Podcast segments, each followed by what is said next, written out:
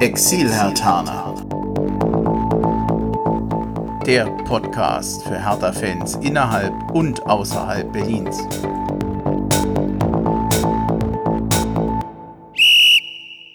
So, ich begrüße euch nochmal zurück. Es ist immer noch die 14. Ausgabe und der zweite Teil. Der Knut und der Steven sind noch da.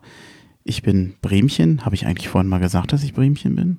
Ich glaube nicht. Habe hab ich hier die ganze Zeit anonym gearbeitet? Ich glaube auch, Ja, ja. ja, ja. Gut, ich bin Bremchen und jetzt wisst ihr auch, wer ich bin. Bist du Bremchen? Äh, ja, vielleicht bin ich auch Uwe Bremer. Da Okay. gab es mal sehr viel Diskussion drum. Das kann ich mich noch erinnern. Das war der immer, immer härter Podcast. Da war das mal sehr großes, sehr viel Thema. Darf ich ihn Uwe Bremchen nennen? Das freut ihn. Ich weiß es nicht, aber ich glaube, wir sind da beide verhältnismäßig entspannt. Geht das überhaupt? Uns Uwe und Bremen? Aber na gut, machen wir anders. Ich versuche mal galant überzuleiten zum Stadionthema.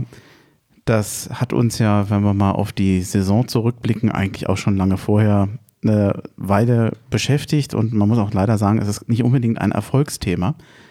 Ich habe mal versucht, das ist natürlich jetzt sehr lückenhaft, aber 1998 hatte der Senat mal beschlossen, das Berliner Olympiastadion zu sanieren. Es war ja auch baufällig damals. Es kam ja das eine oder andere Deckenmaterial schon runter und jeder war sich eigentlich ein, einig, wir müssen das sanieren. Von 2000 bis 2004 gab es dann die Kernsanierung, die, wenn ich richtig informiert bin, um die 242 Millionen Euro gekostet hat. Das war natürlich auch die Einleitung zur WM 2006. Damit hatten wir ein WM-fähiges und modernisiertes Stadion. Den ersten Artikel, den ich in puncto Stadionneubau gefunden habe, ich hoffe, er ist richtig datiert. Wir waren eben schon beim Uwe Bremer. Das war nämlich ein Artikel vom Uwe Bremer von 2008.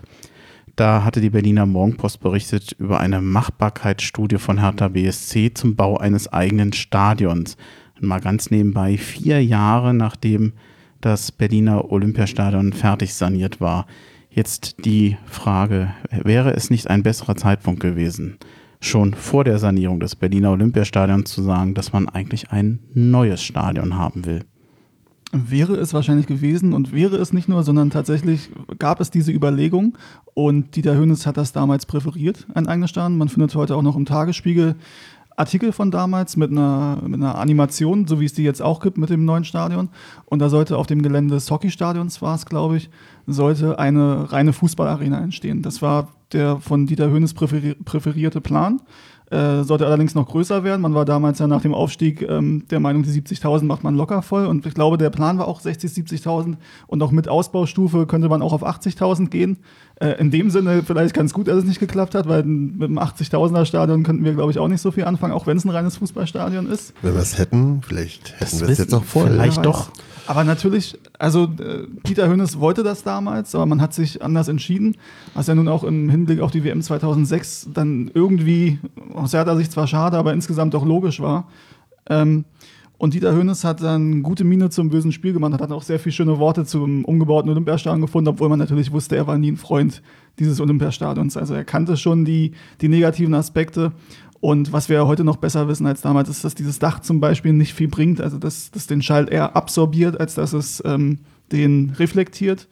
Und es ist halt lau äh, kalt, es ist, es ist, es ist äh, sehr zügig und es ist einfach zu groß. Und die historische Sichtachse, Und die historische die Sichtachse. ist ja. wichtig. Ich meine, man muss mal dazu sagen, dass ich dieses Stadion sehr mag. Also ich habe ja eben gesagt oder vorhin gesagt, dass mein, mein erstes Hertha-Erlebnis halt, das lag auch am Stadion, muss ich sagen. Das, also es hat mich halt äh, begeistert damals als Kind. Ich meine, ich hatte auch die historischen äh, äh, Umgebenheiten waren oder Gegebenheiten waren mir jetzt damals noch nicht so präsent. Aber ich finde das einfach, wenn man in dieses Stadion kommt, ist das schon ein relativ beeindruckendes Gefühl. Also wenn man aus dem, aus dem, aus dem Gang in den Block quasi reingeht und es weiter rund sieht. Ich finde das sehr, sehr schön. Ich mag das sehr. Ich kenne fast alle Profistadien in Deutschland und muss sagen, da ist eine Menge hässlicher Einheitsplastik-Betonbau dabei, wo ich denke und wo ich auch ein bisschen Angst habe, dass wenn Hertha ein neues Stadion baut, dass aus finanziellen Zwängen man sich dann eher so ein so ein, Augsburg, so ein, ja, ein Mainz, funktionales. keine Ahnung, wie genau. die alle heißen. Hm. Ja, und da habe ich schon ein bisschen Angst vor, weil das Stadion, was wir jetzt haben, hat eine Menge Nachteile, aber es hat Flair. Mhm. Und Sehe ich exakt genauso. Also das ich bin ja auch lange Zeit ein Befürworter des Olympiastadions gewesen. Ja, also ich im Grunde genommen bin ich da groß geworden. Ich kenne das Stadion auch, deshalb ist das Stimmungsargument äh, für mich erstmal zweitrangig gewesen, weil ich das auch kenne mit 2000 Zuschauern. Ja. ja. Da war, äh, das war die Zeit, wo die Hertha-Fans damals also wirklich die friedlichsten Fans der ganzen Welt waren, weil die Orden an der Überzahl waren. Aber ähm, das ist also, von daher kenne ich das Olympiastadion. Ich kenne das auch noch mit diesen 1974 zur WM, äh, mit diesen Dach, was eigentlich nie eine Funktion eines Daches hatte, weil es ja immer reingeregnet mhm. hat. Aber wir hatten ein Dach, das war richtig klasse. Und ähm, aber von der Architektur ist das einzigartig. Und auch dieses ja. natürlich, ja, wir wissen, woher das kommt, historisch gesehen. Aber ähm, diese Einbettung ist natürlich einzigartig. Dieses Stadion hat Flair, das haben wir kein zweites Mal in Deutschland, vielleicht auch nicht in Europa. Aber ich bin äh, mittlerweile auch ein Befürworter des Stadionneubaus geworden und ähm, einfach auch ähm, das Argument der Stimmung ist ganz wichtig, gerade in einer Stadt wie Berlin, die doch ähm, ähm, sehr viele fußballaffine Menschen haben, die man aber wirklich also schon mit Besonderheiten hinterm Ofen vorlocken muss, solange es ja. Und das ist halt etwas mit, mit dem Olympiastadion nicht zu machen. Das war damals schon der Fehler. Das war die Überlegung, ob man das äh, Marathontor schließt. Ne? Alleine auch schon aus Stimmungsgründen und auch aus Platzgründen. Damals hat man tatsächlich noch größer gedacht. Ähm, der Denkmalschutz hat sich in vielerlei Hinsicht durchgesetzt. Ja, also zum Beispiel diese historische Sichtachse, ja, von der Anzeigetafel zum Glockenturm. Deshalb musste ja das Marathon offen äh, bleiben, äh, Marathon, äh, Marathontor offen bleiben. Die Sichtachse, Bleib Entschuldigung, ja. die beim Stuttgart-Spiel übrigens äh, mit einer Fahne, mit einer Fahne, ja, ja. Dass, das möglich ist. Ja, aber dennoch, äh, ihr habt es ja mitbekommen, ist ja dann ein Seil prompt gerissen ja, von dieser Fahne. Es, war, es hing nämlich erst an vier Seilen und zum Schluss an nur an drei Seilen. Also der äh, Bau selber, also diese Windschneise hat sich gewehrt. Also ja. ich wollte jetzt nur mal, wenn man hier schon mit Halbverhalten kommt, dann bitte muss noch die andere Hälfte auf den Tisch.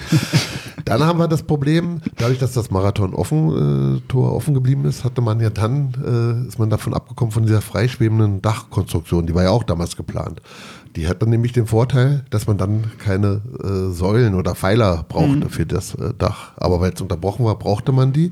Jetzt gibt es also eine ähm, eine Sportstätte, die, glaube ich, in einem dreistelligen Bereich Plätze hat, wo man definitiv nichts sehen kann. Ja. Man sitzt hinter diesem Pfeiler oder, also, das ist unglaublich, ja.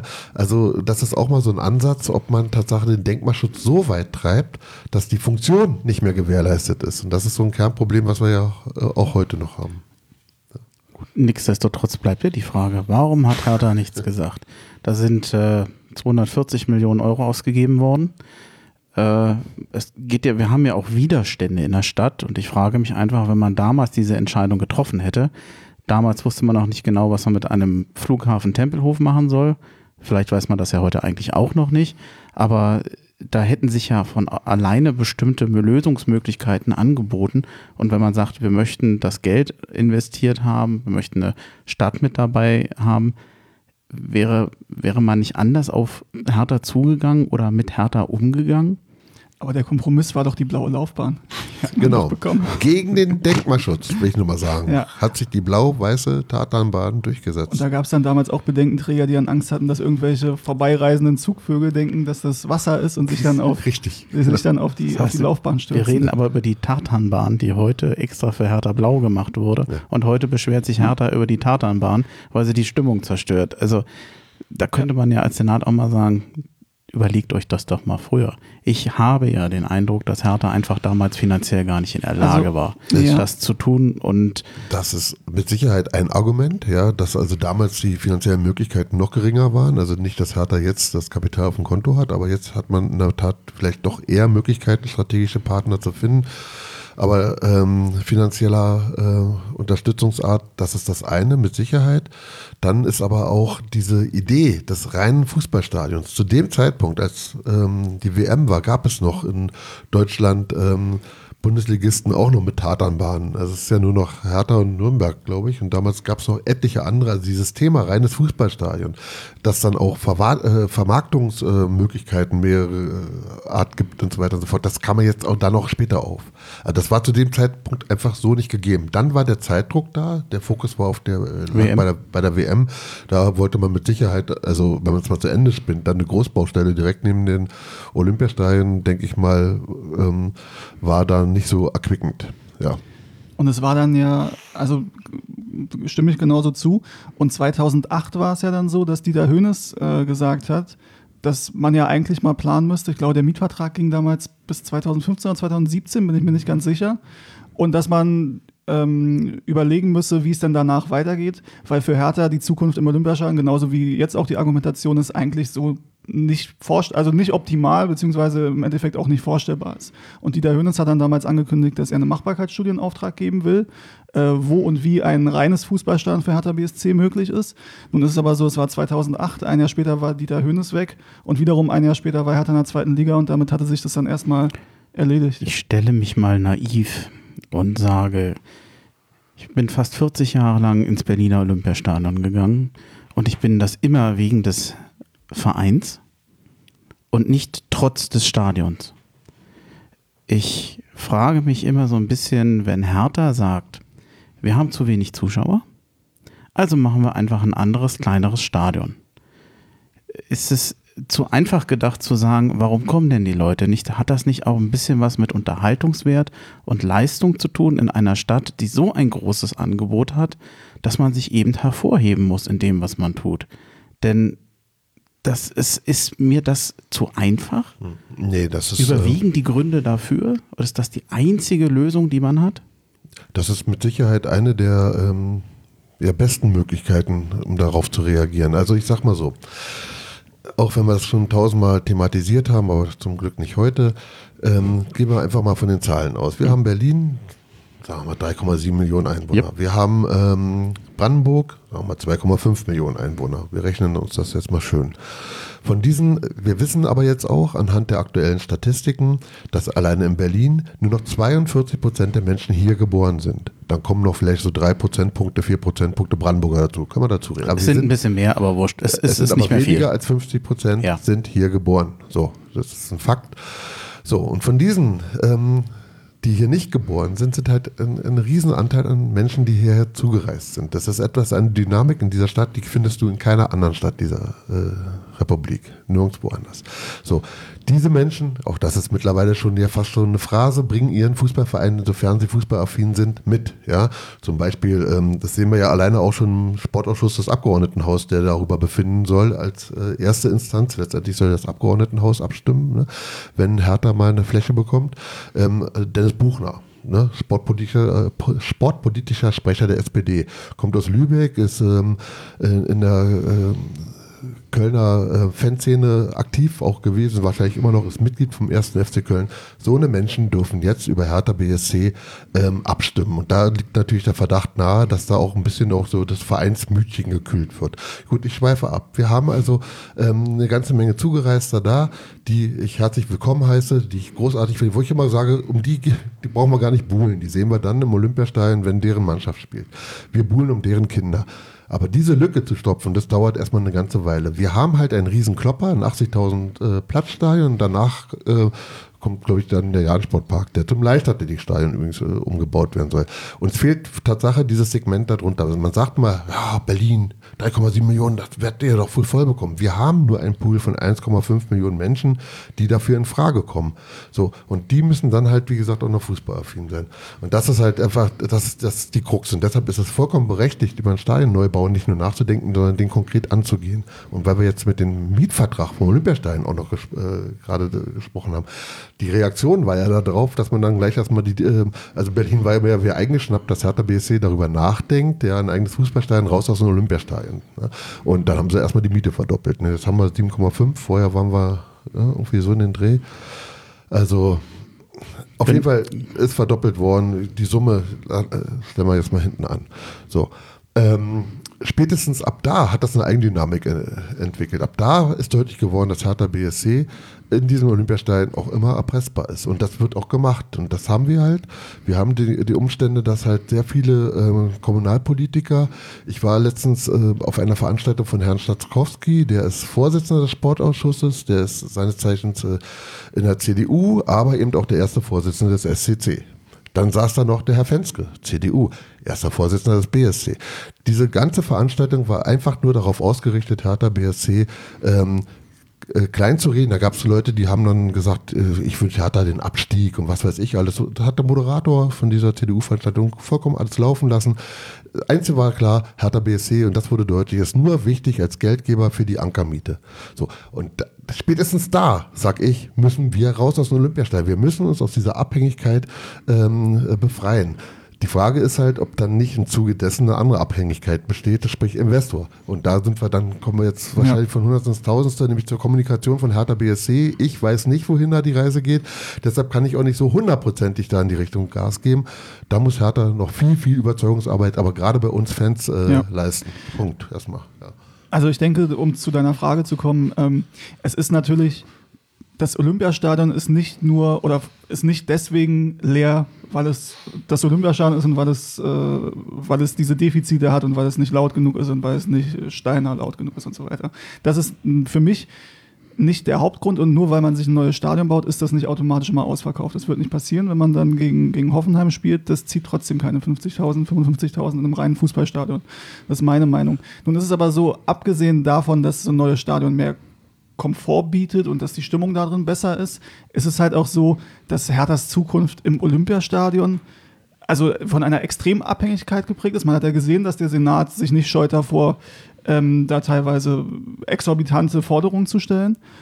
Und davon muss sich Hertha halt versuchen loszueisen in einem neuen Stadion wir wissen halt nicht, wie die Finanzierung ist. Deswegen tappen wir da so ein bisschen im Dunkeln. Da wird ja nichts drüber, es wird nur gesagt, es wird komplett 100% privat finanziert. Das ist auch ein Manko, ne? Ja, absolut, natürlich. Weil, also es kann keiner einschätzen im Endeffekt. Ähm, nun ist es natürlich trotzdem so, dann wird der Stadionname vermarktet, auch wenn ich da nun nicht so ein Fan von bin, aber das ist halt, gehört halt dazu. Dann ähm, die Catering-Rechte oder die Einnahmen muss ich ja, glaube ich, im Moment teilen mit dem, also mit der Betreibergesellschaft und dem Senat. Das wäre dann auch anders. Und da gibt es natürlich, wenn du dann überlegst, ich, ich glaube, es sind jetzt 5 Millionen Miete, die wir zahlen, das soll hochgehen auf 7,5. Ja, 7,5 war am Anfang ein Gespräch, ja, jetzt sind es 5. Und dann kann davon ausgehen, mhm. wenn der Mietvertrag verlängert werden sollte, dann wird es nicht günstiger, sondern es wird eher teurer werden. Ich glaube, Frankfurt mhm. bezahlt an die 10 Millionen im Jahr. Richtig. Ja. Und das ist dann der Bereich, in, in dem man sich bewegt und es wird immer mehr und das ist natürlich auch, also es ist auch für einen Fußballverein eine Menge Geld und gerade für einen Fußballverein wie Hertha BSC das, also so viel Geld geben wir auf dem Transfermarkt sel selten aus, wie wir im Jahr für dieses Stadion ausgeben. Und dann muss man natürlich gucken, wenn man ein neues Stadion baut, kann man das natürlich so gegenfinanzieren. Wie das genau passieren soll, wissen wir nicht, weil wir halt keinerlei Informationen darüber haben, wie dieses Stadion finanziert werden soll, außer dass es privat finanziert werden soll. Genau, und dann hat man natürlich Schwierigkeiten. Also ich gehe ja zu solchen Veranstaltungen nicht zum Spaß, sondern ich versuche natürlich schon, da äh, durch Präsenz oder vielleicht auch Redebeiträge äh, für den Stadionneubau zu, äh, zu werben und, und auch diese Lücke, die Hertha BSC da hervorragend hinterlassen hat, hm. nämlich weil sie nämlich nicht anwesend sind. Okay, bei dieser Veranstaltung sind sie noch nicht mal eingeladen gewesen, aber das ist eine andere Geschichte. Ähm, äh, ja, da will ich natürlich vorbrechen. Das geht aber nur dann, hundertprozentig funktioniert nur dann, wenn ich dann auch entsprechende Argumente habe. Und Hertha BSC ähm, bringt diese Argumente leider nicht und, äh, und, da müssen sie dringend nachbessern. Dann wird immer diese Leichtathletik-Lobby, von der ich gesprochen habe, natürlich über die Oberhand haben. Ja. Aber das ist das Problem, was wir auch schon angesprochen haben. Also du quasi in dem Moment als Fan vertrittst Herthas Position bei solchen Veranstaltungen. Nun ist es ja aber ein, ein Defizit, was Hertha in dieser ganzen Thematik seit Anfang an begleitet, ist, dass man vergessen hat, die Fans mitzunehmen am Anfang. Ja. Und dann, also dann kam irgendwann, dann hat man gesagt, ab 2025 spielt Hertha BSC in einem eigenen Stadion. Das war, also das war die, die, die Ursprungsaussage. Das ist ja auch erstmal ein Statement. Das ist ein Statement, ja. Und das, man hat wahrscheinlich gedacht, das ist ein schlauer taktischer Move, Move, um Stärke zu signalisieren. Nur war es halt ein Bluff, man hat diese Stärke im Endeffekt nicht gehabt, die man da versucht hat vorzutäuschen. Und wenn man dann die Fans nicht mitnimmt und wenn man sagt, wir spielen ab dann und dann im eigenen Stadion, ach übrigens, wenn es sein muss, ist das auch in Brandenburg. Da mhm. sind wir relativ schmerzfrei. Natürlich war das ein, ne, wir wissen, dass es ein taktischer, eine taktische Überlegung war, aber trotzdem funktioniert es so nicht. Du musst doch erstmal die Fans mitnehmen, um dann zu versuchen, wie du es in dem Fall machst, andere davon zu begeistern und zu überzeugen. Wir sind ja genau. nicht, nicht nur bei den Fans, wir sind ja bei allen beteiligten Richtig, Parteien. aber mit den Fans hat die Problematik Dingen, angefangen. Oder ganz abstrakt, man muss diese Pro-Stadion-Neubau-Idee, äh, diesen Anker, den muss man einfach auch formulieren, den muss man äh, ganz klar zum Ausdruck bringen. Man muss halt den Unentschlossenen, denn letztendlich werden Abgeordnete darüber entscheiden, ja, ähm, den Unentschlossenen diesen Anker bieten.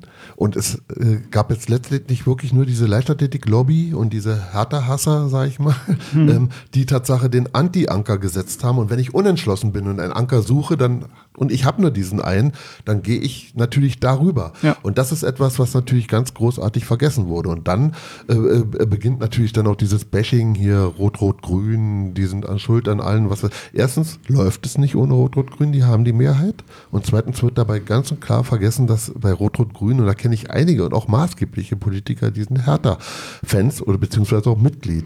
Also die als Anker zu gewinnen, wäre ein einfaches gewesen. Aber dann dazu muss man dann auch dann an der richtigen Stelle präsent sein. Ja, zumal die Position der CDU sich ja da auch äh, gewandelt hat. Also Frank Henke ähm, war ja vorher Innensenator und für Sport zuständig. Da habe ich jetzt kein positives Wort über Hertha und über einen eventuellen Stadionneubau gehört. Und jetzt in der Opposition ist es natürlich deutlich leichter, sich da sich da zu thematisieren oder sich zu, zu ähm, positionieren. Ähm, aber im Endeffekt würde das wahrscheinlich auch nicht anders aussehen, wenn wir äh, schwarz-gelb regiert werden. Ja gut, aber man muss natürlich die Mehrheitsträger gewinnen. Ja, natürlich, das absolut. Klar, ja. Ich habe ja eben schon erstmal hinterfragt, ob die Notwendigkeit eines Stadionbaus überhaupt zwingend gegeben ist.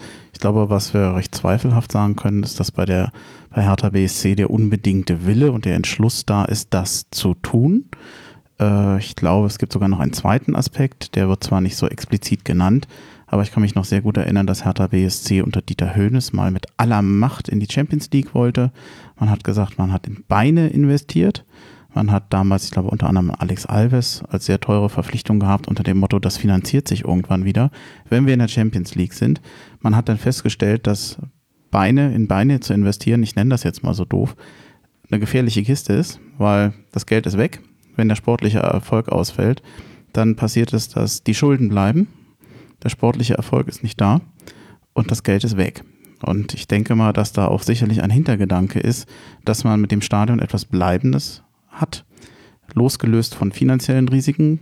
Die gibt es immer, auch wenn viele da immer sehr kulant mit umgehen.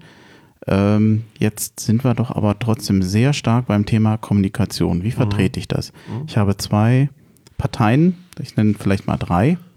Äh, den Senat, äh, ich habe eine Lösung, wo ich sage, ich möchte hier Abbau, Abpacht, Pachtvertrag abschließen. Ähm, da brauchte ich den Senat und ich brauche eine Baugesellschaft. Mhm. Wohnungsbaugesellschaft?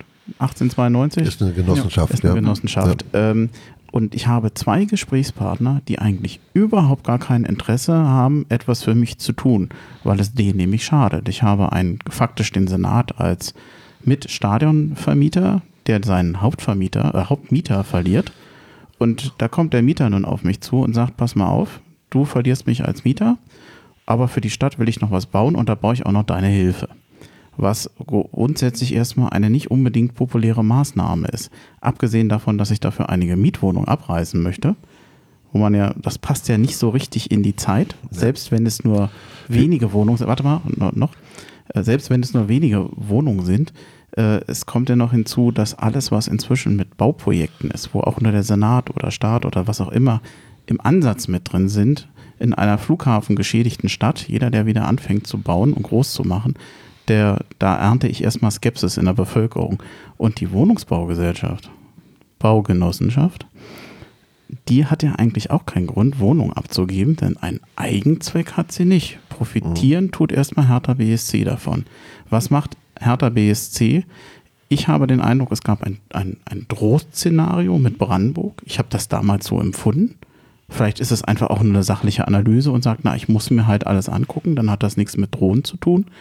Ich gebe vor einer Einigung bekannt, wann Stadioneröffnung ist mit dem Datum.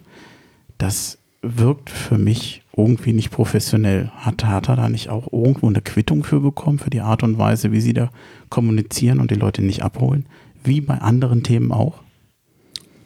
Also die Quittung war deutlich, also ich würde es äh, eine Ohrfeige nennen. Hm. Das ist erstmal, aber die ist auch wirklich von vornherein provoziert worden. Ähm, das ist unglaublich viel ähm, hausgemachte, es sind unheimlich viele hausgemachte Fehler dabei gewesen. Ich, man kann auch mal ganz am Anfang anfangen. Warum gerade auch diese, dieser Ort auf dem Olympiagelände? Also ich weiß nicht, gut, ich, ich war nicht beteiligt bei der Machbarkeitsstudie, aber ich denke mir, es gibt Tatsache noch drei, vier andere Möglichkeiten auf diesem riesen Olympiagelände, auch ohne Nachbarschaftskonflikte ein Stadion zu bauen. Ähm, aber nicht genau da, wo äh, in der Sportfondsstraße äh, 24 Wohnungen äh, existieren. Also und das vor dem Hintergrund, ich meine, man braucht ja nur in die Zeitung gucken. Also es, wir haben ähm, der Mietendeckel wird äh, diskutiert, Vorkaufsrechte werden diskutiert, ähm, es wird äh, diskutiert, wie man überhaupt dieses Immobiliengeschehen in dieser Stadt also so wieder mieterfreundlich in, in die Bahn bekommt und und und und Verdrängung, Gentrifizierung. Das sind alles so Begriffe, die äh, tauchen in der Zeitung täglich mehrfach auf. In diesem Zusammenhang dann eine Fläche zu belegen, ähm, wo Wohnraum abgerissen wird das ist erstmal sehr fraglich. Und wenn man das macht, dann muss man wirklich auch wirklich konkret, konkret sagen, Leute, ihr braucht euch keine Sorgen äh, zu machen. Wir werden für euch eine wunderbare Lösung finden, auch hier in der Nähe vielleicht. Da waren diese Baumannschen Wiesen mal im Gespräch und wie auch immer. Und, ähm, und vorher wird hier sowieso nichts passieren, bis ihr nicht in Sicherheit seid. Vielleicht, also es wird auch noch eine Abfindung gezahlt, es werden euch der Umzug finanziert und äh, ihr kommt hier unbeschadet raus und macht euch keinen Kopf irgendwie diese Message muss kommen sie ist nicht gekommen. Also es saß auf dem Podium, saß ja einer der Mieter, witzigerweise auch noch Hertha-Mitglied war, ja. ähm, der also, und das weiß ich, weil ich jemanden kenne, der den kennt, der also da auch erstmal nicht äh, abgeneigt war, aber der ist einfach verhungert, der ist einfach hängen geblieben und genau wie die anderen Mieter auch, also keine Informationen von niemandem. Hertha sagt, ja, das war aber so mit 1892 abgesprochen, die müssen kommunizieren. In dem Moment, wo der Plan rauskommt, dass deine Wohnung abgerissen wird, in dem Moment läuft die Uhr, dann ist es, wenn dann 1892 nicht reagiert, dann muss der Verein es tun. Also ganz am Anfang sind schon wieder also viele, viele Fehler gemacht worden. Ich will jetzt erstmal kurz unter. Ja, bitte. Zumal ja meines Wissens die Anwohner dieser 24 Wohnungen sind es, glaube ich. Genauso wie wir alle durch die Presse beziehungsweise durch, durch Herthas ähm, Datumsbekanntgabe äh, davon erfahren hat, dass sie jetzt überhaupt ähm, weg müssen, quasi. Ja, also normalerweise musst du auch sagen, also Hertha, und das ist wieder ein Ding, äh, eine Frage, wie Hertha Dinge antizipiert. Und da fehlt es in, meiner, in meinen Augen an an menschlicher Kompetenz, an sozialer Kompetenz, weil das sich das durch viele Themengebiete durchzieht. Ähm, da wird nicht antizipiert, wie die Reaktion auf etwas ist, was man denn macht. Was erwartet man denn, wenn man sagt, wir bauen ein neues Stadion? Das definitiv ab 2025 spielen wir in unserem eigenen Stadion. Und dann siehst du die, äh, die Planung und dann siehst du, wo es stehen soll und dann stellt man fest, da sind ja 24 Wohnungen. Wie soll denn, also wie soll denn das auf jemanden kommen oder rüberkommen? Und äh, was hat sich Hertha eigentlich gedacht, wenn man in Berlin hört, es soll ein Fußballstadion gebaut werden und dafür müssen Mietwohnungen weichen? Was, was denkt Hertha, wie darauf die Reaktion ist in der Öffentlichkeit? Und ich glaube, ähm, das Vorgehen erinnert mich so an wirklich an beste Westberliner Zeiten. Ja, also es erinnert mich so ein bisschen so daran, so was weiß ich, wir haben 4,5 Millionen D-Mark Schulden kaufen uns unsere Plumpe ab, keine Ahnung. Also, und der Senat springt und ja, so, die Zeiten sind vorbei. Jetzt geht es darum, Mehrheiten zu gewinnen. Und genau das an der Schnittstelle hat Hertha BSC ganz klar versagt. So und, und aber man, sie werden noch eine zweite Chance bekommen und eine, eine, dritte Chance bekommen. Ja, also ich meine, Spandau, der Bezirksbürgermeister, hatte gesagt, komm, lass uns mal durch den Bezirk gehen, mal gucken, was wir für eine Fläche haben. Also es gibt schon einige Wojtke Brandenburg. Das Thema muss natürlich wieder auch auf dem Tisch, denke ich mal, nochmal überlegt werden. Äh, ist ein Befürworter von einem Hertha-Stadion. Kann man natürlich äh, hin und her, also es gibt viele Großvereine, erfolgreiche Großvereine, die haben ihr Stadion schon längst vor den Toren der Stadt. Aber gut, es muss wieder alle Fässer müssen jetzt wieder aufgemacht werden, also die schon längst geschlossen sind, weil es kann nicht sein, dass es nur zwischen Ludwigsfelde hieß das Teil, ne? Und, ähm, und äh, der Sportforumstraße, dass das die einzigen beiden Möglichkeiten hier weit und breit sind, das kann man noch kein glaubhaft äh, vermitteln. Also da ich glaube, diese Festlegung war halt auch wieder eine taktische Überlegung, dass man sagen muss, also wir wollen hier und sonst geht es nirgends, wir haben alles geprüft. Ähm, man hat ja jetzt gehört, dass wohl doch vielleicht noch drei, vier Alternativstandorte, die würden ja eventuell doch gehen. Man wollte sich wahrscheinlich auf diesen einen konzentrieren. Ich glaube, ähm, dass es so ist, dass es Hertha, also dass Hertha nicht nach Brandenburg ziehen wird. Ich glaube nicht, dass das passieren wird. Nun kann man darüber, also ich aus, ich kann mir das auch nicht vorstellen. Ich verstehe natürlich die, die rationalen Argumente, aber Fußball ist ja nun nicht eine rein rationale Angelegenheit und Fußballfan sein, sondern eben auch eine emotionale. Und da gehört für mich Hertha nach Berlin. Und ich glaube, dass das sehr, sehr viele Leute so sehen und man hat äh, viele Statements der Fans gesehen und das sind, da geht es jetzt nicht nur um, um Ultragruppen, sondern es war breit getragen, diese Meinung. Und Werner Gegenbauer hat sich da auch relativ deutlich geäußert, dass das nicht passieren wird. Und da kommt er eigentlich nicht mehr raus. Und das es ist auch in der Satzung jetzt verankert. Also ich bin auch kein Befürworter von Brandenburg, um das jetzt, ne, Entschuldigung, äh, ja. nochmal deutlich zu ja. sagen.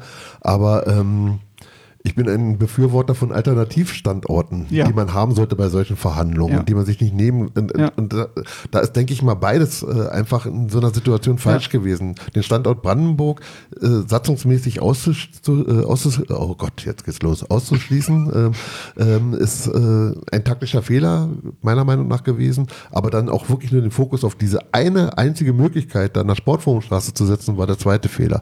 Also man, man hätte seinen Verhandlungspartner gar nicht aus der Ecke rauskommen lassen müssen, mit Alternativstandorten zu ballern. Ich meine, die haben 50 Orte, keine Ahnung, wie viele hatten sie geprüft? Mm, irgendwie so in dem Dreh. Viele.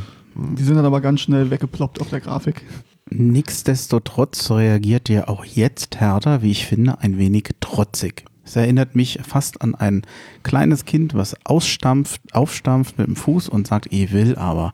Ich glaube, eine der ersten Reaktionen war, dass wir an den Plänen und dem Olympiapark festhalten. Was ich ja erstaunliche Reaktion fand. Ähm, machen wir es mal anders. Wie kann es denn jetzt weitergehen? Was ist denn die Lösung? Wohin muss der Weg gehen? Also jetzt, wir, wir sind ja schon mitten im Prozess. Ne? Und ähm, da ich ein Mensch bin, der auch mal im Negativen was Positives sehe, sonst wäre ich wahrscheinlich auch nicht Hertha-Fan, ist es so, dass, ähm, dass jetzt Hertha BSC mit den Steinneubau-Bauplänen jetzt erstmal vom Baum gelandet ist, hat auf jeden Fall die Chance, das, also das Thema ist jetzt auf jeden Fall in den Köpfen vorhanden. In der Öffentlichkeit ist es ganz klar vorhanden. Jetzt muss ganz schnell die äh, Schadensanalyse äh, eintreten. Was haben wir falsch gemacht? Was machen wir besser? Und du hast ja vollkommen richtig gesagt, jetzt müssen die Fans von Anfang an mitgenommen werden und zwar nicht nur als Alibi und als Ahornblatt, keine Ahnung, ne, sondern sie müssen mit Informationen gefüttert werden. Sie müssen erstmal auch begeistert werden für die Idee des Neubaus. Das setzt natürlich voraus, dass also viele, die zu Recht sagen, Leute, lasst den Neubau sein, wir wissen nicht, wie die Finanzierung läuft, da geht unser Verein dann kaputt, wir gehen pleite. Die, das ist die grundlegende Sorge, die muss als allererstes aus dem Weg geräumt werden und dann kann man darauf aufbauen. Und dann muss man halt Tatsache man, ähm, sich mal mit Leuten zusammen, wenn man schon immer wieder gerne externe einkauft für irgendwelche äh, Geschichten und ähm, die kein blau-weißes Herz haben, aber das Know-how haben, dann können sie es ja auch mal bei, im Rahmen der Bürgerbeteiligung mal versuchen. Da gibt es echt richtig gute Truppen, die, die können ihnen erklären, wie man die Leute gewinnt. Ja zum Beispiel. Also das ist erstmal man ja. muss doch mal neu Anlauf nehmen, aber dann auch wirklich aus den Fehlern lernen, und zwar richtig lernen. Du hast recht und nicht wie so ein äh, eingeschnapptes Kind auf dem, äh, auf dem äh, Boden aufstampfen. Da gebe ich dir sowas ja. von recht. Also man muss von dieser Kommunikationsstrategie abweichen, die man im Moment fährt. Ich ich hoffe, Sie sind, Sie sind da äh, lernbereit und lernfähig. Ich habe manchmal meine Zweifel, beziehungsweise so ein bisschen, ja, wie ich sage auch, ich bin äh, auch als Kind, ich habe auch dreimal auf die Herdplatte gefasst und habe es dann erst gemerkt. Und vielleicht ist es bei Hertha auch so. Die fassen halt auch nicht nur einmal auf die Herdplatte, sondern dreimal und dann verstehen Sie es hoffentlich. Ähm, kurzfristig ist es natürlich so, dass für diese äh, Wohnungen eine Lösung gefunden werden muss. Und also bevor das nicht passiert, würden alle weiteren Schritte auch genau. nicht möglich sein. Ja, oder ein anderer Standort halt letztendlich. Ne? Ja. Also die Wohnungen selber sind unantastbar. Das haben, ja. Die haben damals die Briten gegen deutsches Planungsrecht durchgesetzt. Ja. Ist halt leider so, ja. Aber mit den Erbe muss man umgehen. Auch das ist ein Stück äh, Berliner Geschichte. Aber ähm, es gibt andere Standorte und, und dann sollte man auch über die Personalie Teichheit nochmal nachdenken, der vielleicht fachlich auch Tatsache ein guter Mensch ist. Ich mag ihn ja gar nicht beurteilen können. Ich kann ihn ja gar nicht hm. beurteilen, weil dafür wird ja zu wenig publiziert. Ja. Aber deutlich wird aus den Protokollen im Sportausschuss, dass er, ich sag mal, nicht der richtige Außenminister für solche Sachen ist. Also vielleicht sollte man sich da Tatsache so einen Sympathieträger doch nochmal ähm, auch meinetwegen einkaufen, kann ja sein, aber ja. Ich glaube, dieser Außenminister fehlt Hertha grundsätzlich, nicht nur in der Stadionthematik. Ja. Ich hoffe, es wird nicht Medon. so, jetzt ist der Name in der Runde. Nein, um Gottes Willen. Ähm, ich überlege, ob wir, weil wir über Kommunikation vom Verein gesprochen haben, jetzt vielleicht einen ganz galanten Über, Übergang zur Digitalisierung haben, wenn ich so ein bisschen auf die Uhr gucke. Es sei denn, euch brennt noch was unter den Nägeln zum Thema Stadion. Wobei ich glaube, das Wesentliche haben wir eigentlich gehabt. Ich gucke mal in die Runde. Alles nickt. Oder ihr traut euch nicht? Alles gut. Zum äh, Steinneubau machen wir nochmal eine Runde hier. Also das ist ja erst nur das Anpitchen gewesen. Ne? Ich bin mir sicher, noch ein paar Jahre das, verfolgen. das wird noch lange Zeit bleiben. Und so ganz wesentliche Sachen wie Finanzierung. Irgendwann wird ein neuer Investor kommen, mit ja. Sicherheit. Deswegen hat man ja die ja. KKR die äh, Anteile zurückgekauft. Aber das. Also solange sich auf jeden Fall härter darstellt und sagt, wir wissen eh alles besser und wir wissen alles besser als ihr, das ist schön, aber es wäre schön, wenn ihr das Wissen mit uns teilt.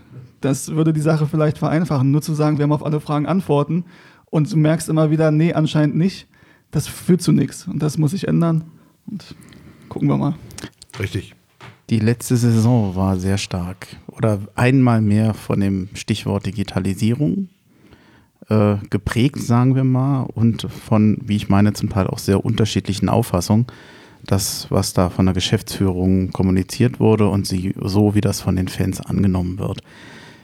Der Mann dahinter, seitdem er bei Hertha BSC ist, ist Paul Keuter, der meines Erachtens dieses Thema auch sehr mit äh, in den Verein gebracht hat und auch für viele personifiziert, in negativer Hinsicht, muss man aber auch sagen.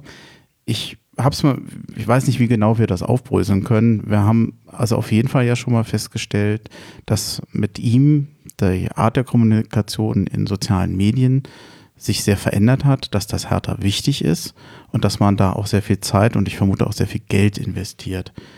Die Frage ist, welche Wirksamkeit hat das? Was ist da das Ziel und lohnt sich das eigentlich?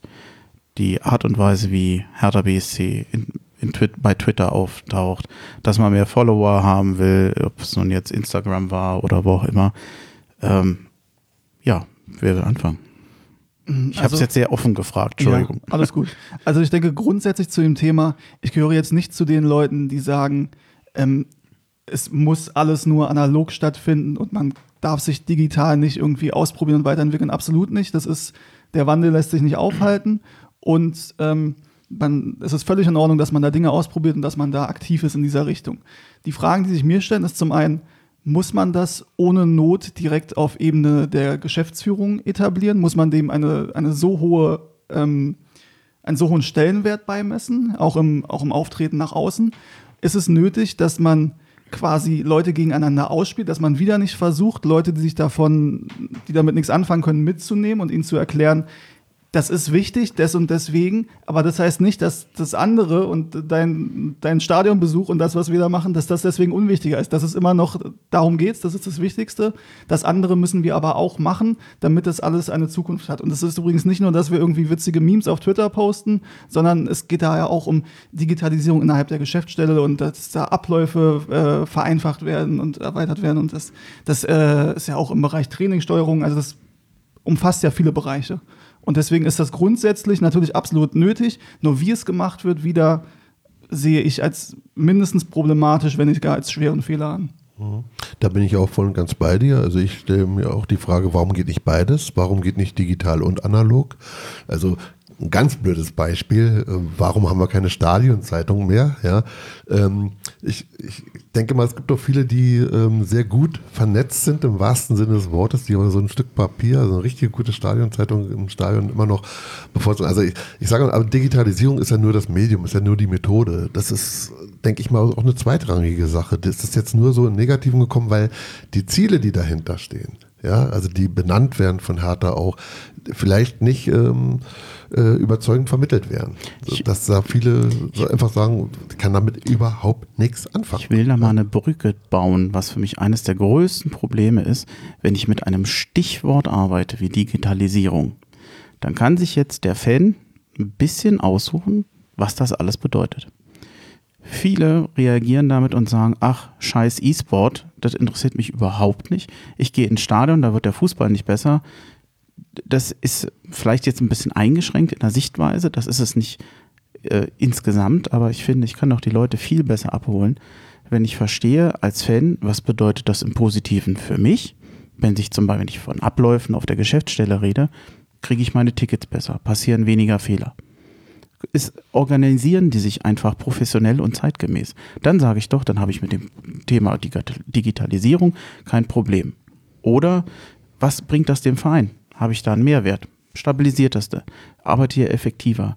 Ähm, E-Sports ist ja etwas, wo man einfach sagt, da versucht man, glaube ich, nebenbei noch bei, also gerade soziale Medien. Ich glaube nicht, ich glaube ja nicht, dass Hertha so naiv ist und sagt, dass das mehr mehr Leute in das Stadion bringt. Ich glaube, dass man erstmal sagt, ich erreiche mehr Leute. Und wenn ich mehr Leute erreiche, dann kann ich vielleicht auch irgendwo mehr Leute für den Verein interessieren. Also diesen Zwischenschritt verstehe ich auch noch. Aber ich kann, ich habe den Tag mal gesagt, wenn bei irgendeinem Spieler äh, die Stutzen schief hängen, dann habe ich in Hertha TV dreieinhalb Minuten Beitrag über die schiefen Stutzen vom Spieler. Aber dass mal jemand erklärt, was machen die eigentlich? Was heißt denn das? Was ist denn in der Geschäftsstelle besser? Was ist denn für mich jetzt als Fan besser? Was ist für den Verein besser?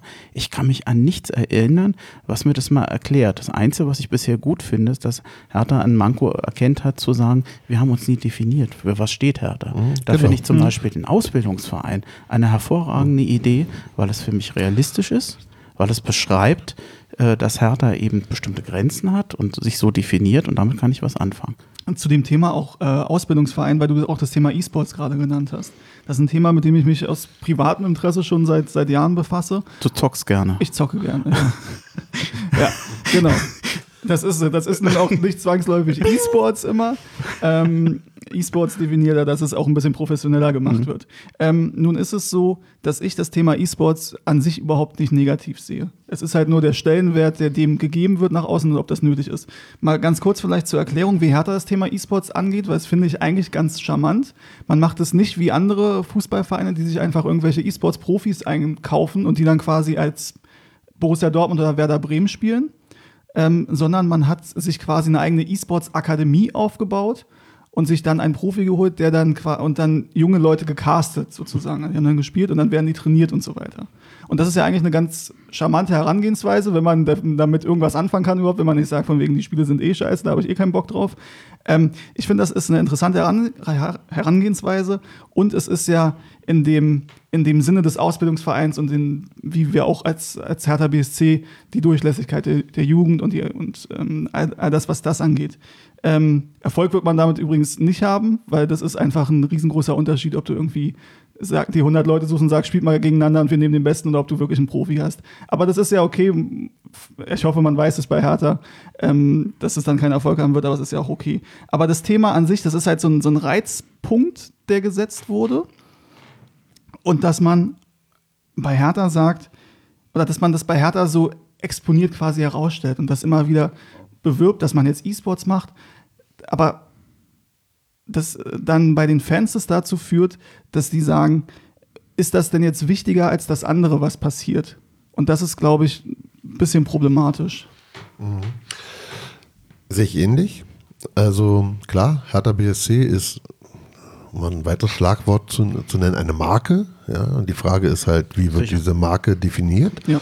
Und Hertha BSC hat mit Sicherheit ein Imageproblem gehabt und immer noch wir sind die graue Maus, wir sind halt äh, mehr Schultheiß als Champagner, ja. Wir sind die Bockwurst, wir sind äh, aber nicht das leckere Buffet. Das ist härter. Das hat auch seinen Charme, das ist auch schön, deshalb sind auch viele Hartaner, ja. genau deshalb. Ja. Aber es ist auch richtig, dass man nur, wenn man eine Marke positiv besetzt, ähm, dann gewinnt man natürlich auch potenziell Investoren, dann ist man auch über Deutschland hinaus bekannt und darum geht es ja. Es geht darum, Geldgeber für Hertha BSC zu gewinnen. Und da ist, denke ich mal, ein klassischer Fehler, und du hast es ja auch schon äh, angedeutet, bzw. klar gesagt, dass man natürlich die, die man hat, die muss man ja behalten. Und die, die man gewinnen will, die man noch nicht hat, ja, ähm, dann die muss man angehen, das, da, da, muss man ran, aber da muss man die anderen immer mitnehmen. Man muss sie ja, mitnehmen. Man muss das, was man hat, darf man nicht vernachlässigen, nicht mit Füßen treten. Und ja. das ist das, was bei Hertha BSC passiert. Der und Fokus liegt auf, das, auf, das, auf dem Neuen, das wollen wir haben, das wollen wir erreichen, wir wollen ein, ein neues Image äh, kreieren und dabei sind die, die wir haben, schütteln mit dem Kopf und sagen, was ist hier los? Ja. Und das wird halt als gegeben hingenommen. Es wurde ja auch, das wurde ja auch mehrmals gesagt. Also die, die wir haben, die haben wir halt und das ist ja auch toll, aber das sind nicht genug.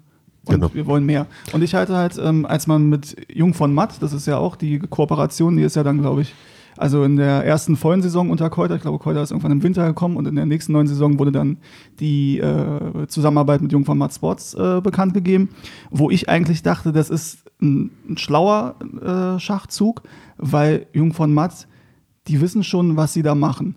Und dann hat man sich aber anscheinend bei Hertha überlegt, okay, worauf konzentrieren wir uns? Was ist jetzt diese, diese Haltung, die wir entwickeln?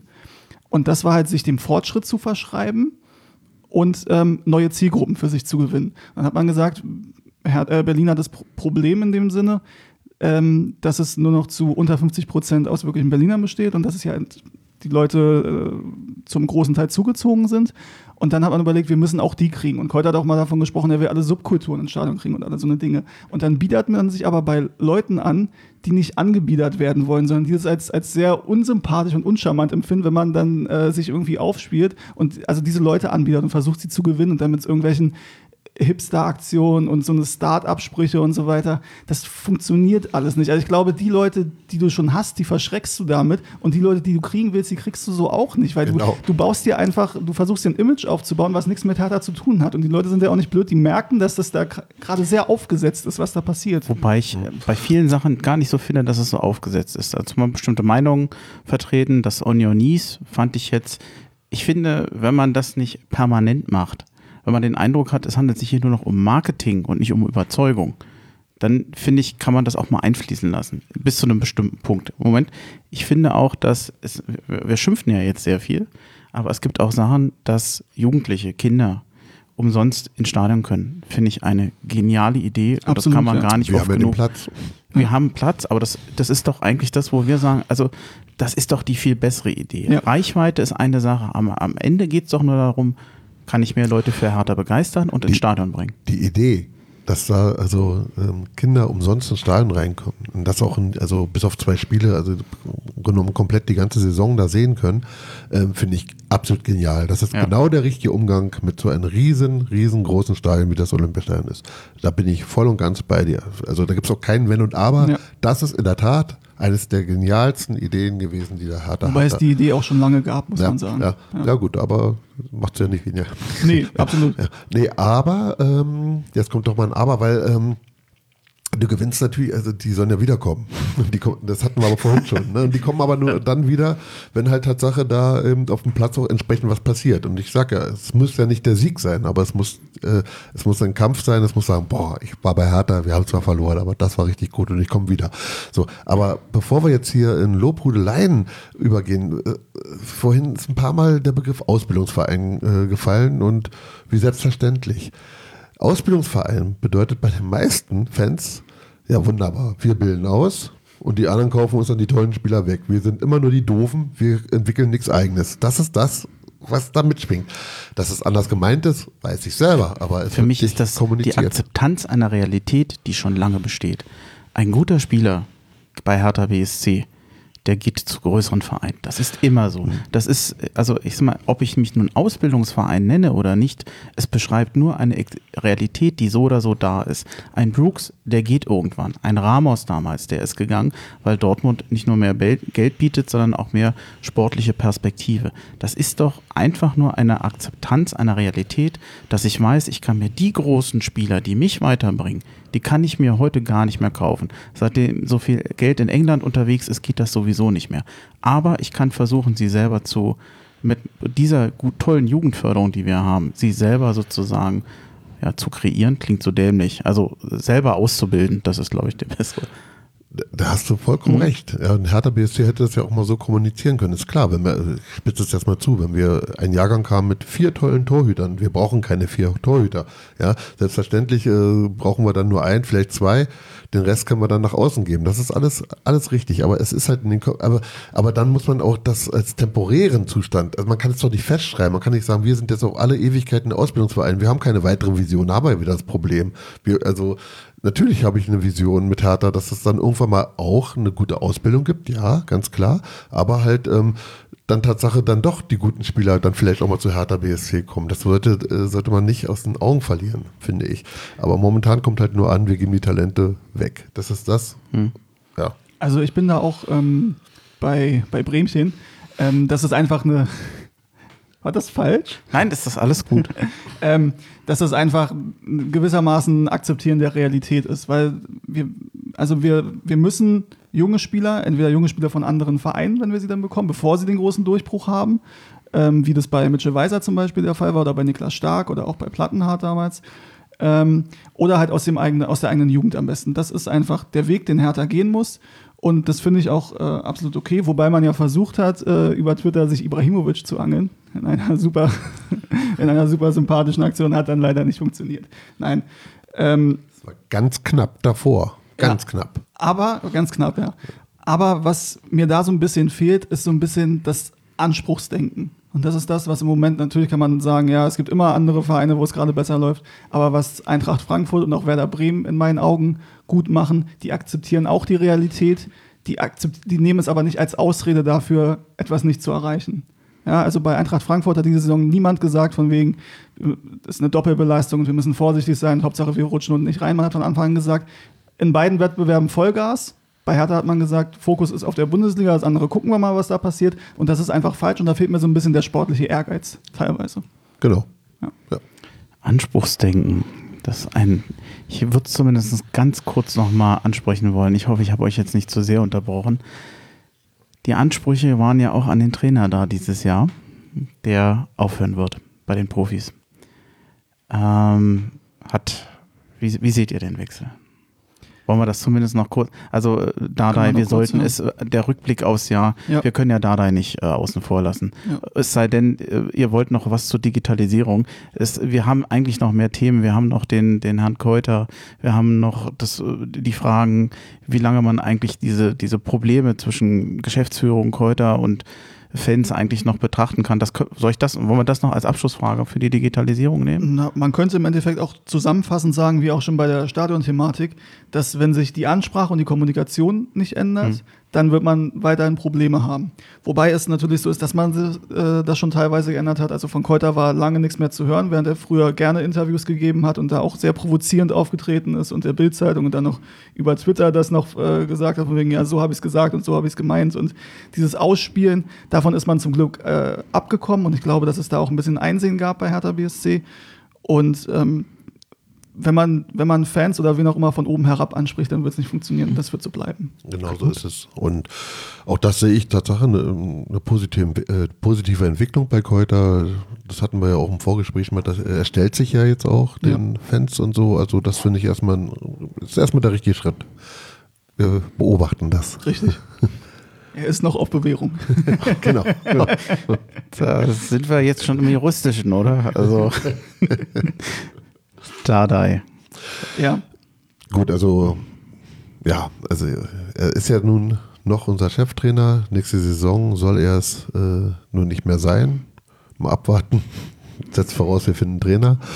Ähm, aber das brauchen wir jetzt nicht vertiefen, die äh, Geschichte. Aber ich sage mir, dass ähm, Pardadei, ja, hat ein paar Fehler gemacht. Die brauchen wir jetzt auch gar nicht zu erörtern. Wichtig ist halt einfach, das sind keine Fehler, die ähm, Teile der Persönlichkeitsstruktur von Paul Dardai sind, sondern es sind Fehler, die passieren, wenn man arbeitet und wenn man auch bestimmte Sachen auch das allererste Mal macht. Er ist ja auch ein junger Trainer, also was die erste Mannschaft angeht, jetzt so Bundesliga.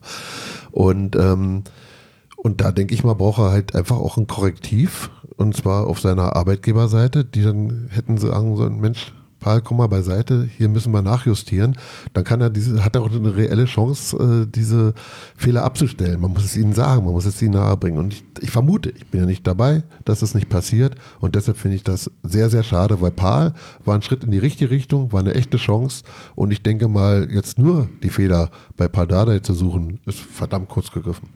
Also ich denke, es gibt da mehrere Betrachtungsweisen. Das eine ist das Sportliche und da kann ich es zumindest zu großen Teilen nachvollziehen, dass man da was Neues probieren möchte. Das kann ich rein sportlich gesehen, verstehe ich das. Ähm, das Problem, was ich so ein bisschen damit habe, ist, dass es ein bisschen unnötig eigentlich ist. Weil ich habe das Gefühl, mal ein bisschen übertrieben darzustellen. Man hat gesehen, dass er sich verrennt. Das hat man ja sogar von außen gesehen und das wird man dann im Verein natürlich auch gesehen haben. Und man hat ihm aber nicht wieder geholfen, quasi auf die richtige Spur zu bringen, sondern man hat sich gedacht, lass ihn mal machen, weil im Endeffekt sind wir ja eh nicht so 100% überzeugt davon. Und dann können wir, haben wir wenigstens einen Grund, quasi da endlich was Neues zu probieren. Das ist so ein bisschen den Eindruck, den man hat, dass er nicht viel Hilfe hatte, dass Michael Preetz da auch keine gute Figur abgegeben hat. Ähm, dass die beiden noch nie beste Freunde waren, ist ja relativ gut bekannt. Und dass das Verhältnis in dieser Saison auch gelitten hat, quasi, oder speziell auch in den Geschehnissen um das Dortmund, dann um das Leipzig-Spiel, ähm, das hat man schon gemerkt. Und Preetz hat in dieser Saison öfter deutlich Kritik geübt an der Art, wie die Mannschaft äh, äh, spielt, wie sie sich darstellt. Er hat gesagt, man muss jetzt auch endlich mal zeigen, dass man auch mal eine bessere äh, Rückrunde spielen kann als eine Hinrunde.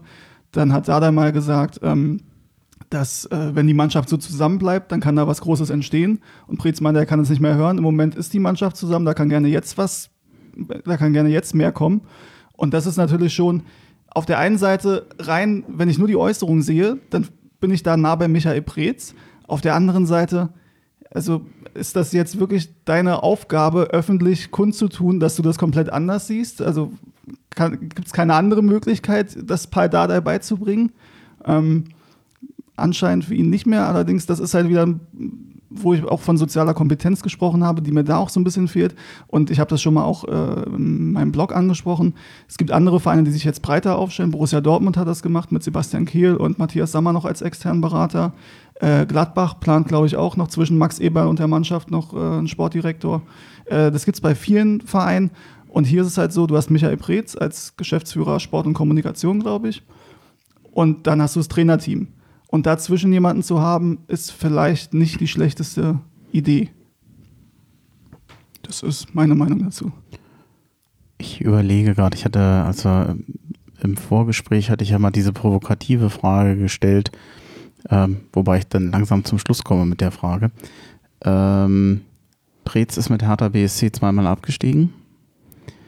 Man hat gesagt, nein, er bleibt, weil er das noch lernen kann, weil er im Grundsatz gut ist. Und äh, Knut, du bist ja auch schon in die Richtung gegangen.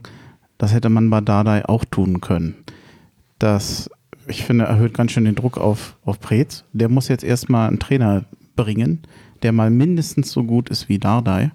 Und man kann ja auch mal, wir haben heute so viel über Kommunikation, über Entscheidungen gesprochen.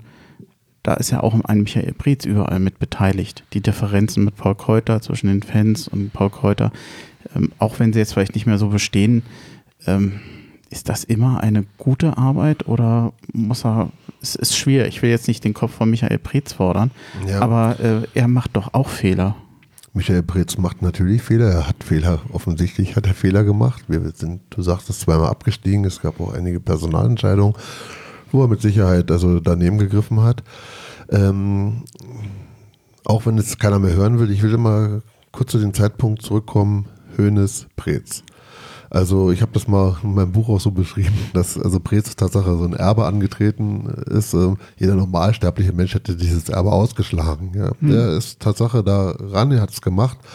Und er hat ähm, durch seine Arbeit und durch seine ähm, dadurch, dass er dann auch so, also wirklich, hatten wir jemals einen Manager, der länger da war? Ähm, also, das ist ein ganz neues. Dieter Hönes. ich habe jetzt Manager gesagt, nicht? Sonnengott.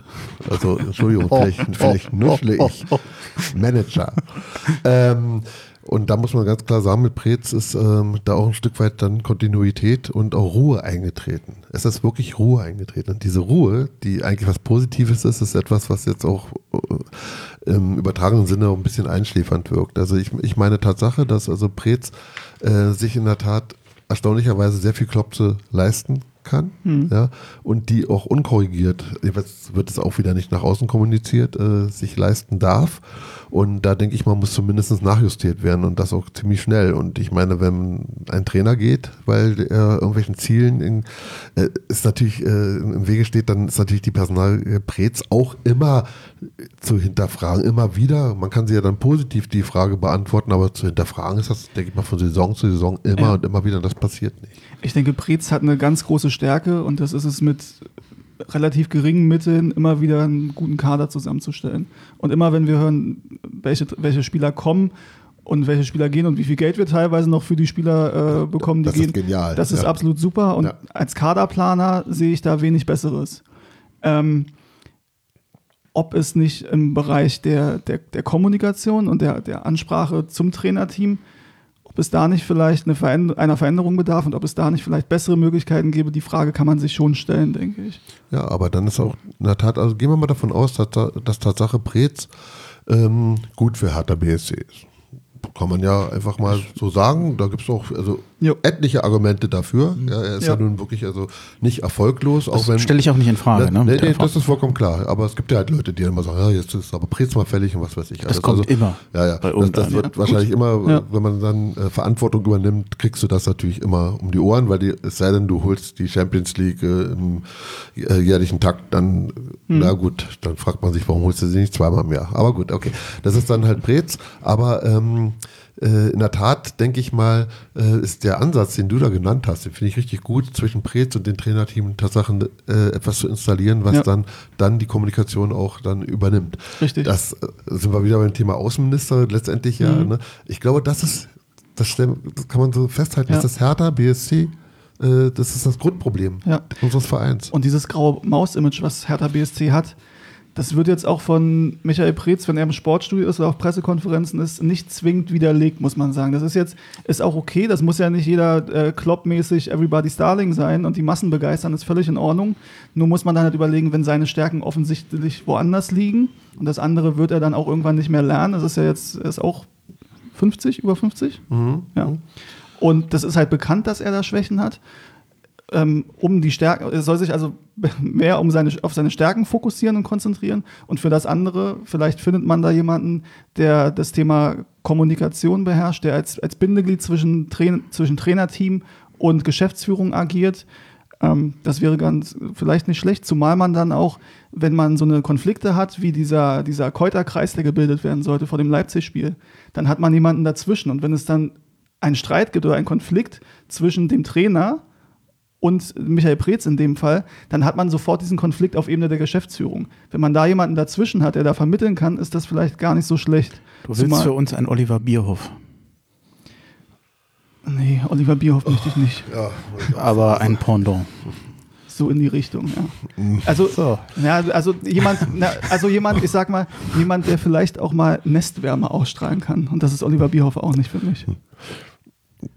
Oliver nee. Bierhoff, Brämchen, was ist denn los mit dir? ich bin doch sprachlos. Vielleicht ein, ein Arne Friedrich. Hm. Das ist eine gute Idee. Wenn er das machen möchte. Ich weiß gar nicht, was der macht. Gestern ist er S-Bahn gefahren und hat auf Instagram. Gut, aber das ist ja jetzt nicht sein Beruf, denke ich mal, oder?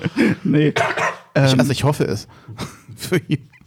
Ich weiß, ich glaube, der macht halt diverse Marketing-Werbesachen irgendwie so in die Richtung. Oh, die Idee finde ich gut. Lass uns mal zum Ende kommen. Ja. Äh, ich habe zwar noch zwei, drei Punkte auf dem Zettel, die mache ich aber ganz kurz. Nur, äh, ja, der aus. Hertha hat gestern am Samstag 3-1 gegen Stuttgart gewonnen. Aber das werden wir uns heute jetzt nicht mehr noch geben. Ich glaube, jetzt haben wir genug gequatscht für heute. Und äh, über De Rosuns Aktion haben wir gesprochen. Das, wir haben es angedeutet, ja. Ähm, aber heute, das war die Folge 14, die Folge 15, die steht unmittelbar an. Da geht es für mich dann schon demnächst weiter. Da werden wir dann Stuttgart nochmal ein bisschen nachholen in anderer Runde. Da wird dabei sein der Marco von der Sektion Augsburg und ich freue mich auf den Alex in der Schweiz. Äh, vielleicht noch ein, zwei Infos. Jahrstein wird, glaube ich, am Knie operiert diese Woche, wird die letzten beiden Spiele fehlen. Kraft hat bereits verlängert um ein Jahr und damit habe ich es auch schon fast. Ich ähm, habe heute noch nicht bestimmt, wie ich diese Folge nennen soll, den Titel für diese Folge. Habt ihr eine Idee? Ha, jetzt habe ich euch ganz auf dem, was sagt man, kalten Fuß erwischt? Nein. Jetzt habe ich euch, Ja. ja. Mit Hertha durch dünn und digital. Oh, oh, Gut. Keine, ich, dann muss ich mir, mir lass fällt dir was einfallen. Moment auch wirklich nichts Besseres Ja. ein, weil wenn ich jetzt schreibe, Saisonrückblick ist so extrem langweilig. Das stimmt. Das stimmt, ja, genau. Das- Aber äh, dank Oliver Bierhoff hat es ja dann doch noch so einen Pep gekriegt. Ja, dann war's das. Danke. Vielen Dank an euch. War richtig toll. Extrem lange. Habe ich nicht immer gesagt, eine Folge sollte eine halbe Stunde sein? Hast ich du wusste, gesagt, ich ja. wusste es ja schon vorher, dass das nicht klappt. Aber es ist ja Saisonrückblick. Aber ich finde, in dieser Runde, das ist ja so, so, sowieso eine besondere Runde heute, dann ähm, passt das. Ja, war toll. Vielen Dank. Und äh, jetzt Wir geht's weiter. auch. Vielleicht gibt's noch Suppe für den einen oder anderen, der will. Zumindest wer hier im Raum ist oder wer noch Zeit hat. Und äh, dann, ich ende ja immer mit einem ganz kurzen HOH. Äh, hier wird auch noch eins gesprochen nachher. Das spiele ich euch hier im Raum danach nochmal vor. Dann kriegt ihr das mit, weil das nämlich auch wieder ein besonders nettes ist. Und äh, dann war's das. Ich bedanke mich ganz herzlich bei euch. Dankeschön. Und Ja, sag an alle in der Runde HOH. Ja, Hertha BSC. Okay, das war's. Tschüss. Ciao. Das Hahohe zum Schluss. Heute von und mit Hallo Hertha-Fans. Robert heiße ich. Geboren in Berlin, aufgewachsen in Brandenburg und jetzt seit elf Jahren in Bonn. Seit 1992 Hertha-Fan, wie so oft mitgeschleppt von einem Kumpel, fasziniert von Olympiastadion, von der Nähe von den Fans. Ja, aber wirklich eingestiegen ins Fansein, Mitglied geworden, bin ich dann erst hier im, im Hertha-Exil in Bonn, ja, äh, weil das für mich einfach die Verbindung zur Heimat und zu meiner Herkunft ist, ja. Ähm, die Spiele hier in Nordrhein-Westfalen reise ich meistens mit einem Unioner, der halt die Fanfreundschaft über die Mauergrenzen hinweg mit Hertha noch erlebt hat. Und zum Schluss, Kopf hoch Herr Taner, auch wenn mal nicht so gut läuft. In dem Sinne, mein HOE an alle Hertha-Fans in und außerhalb Berlins, euer Robert.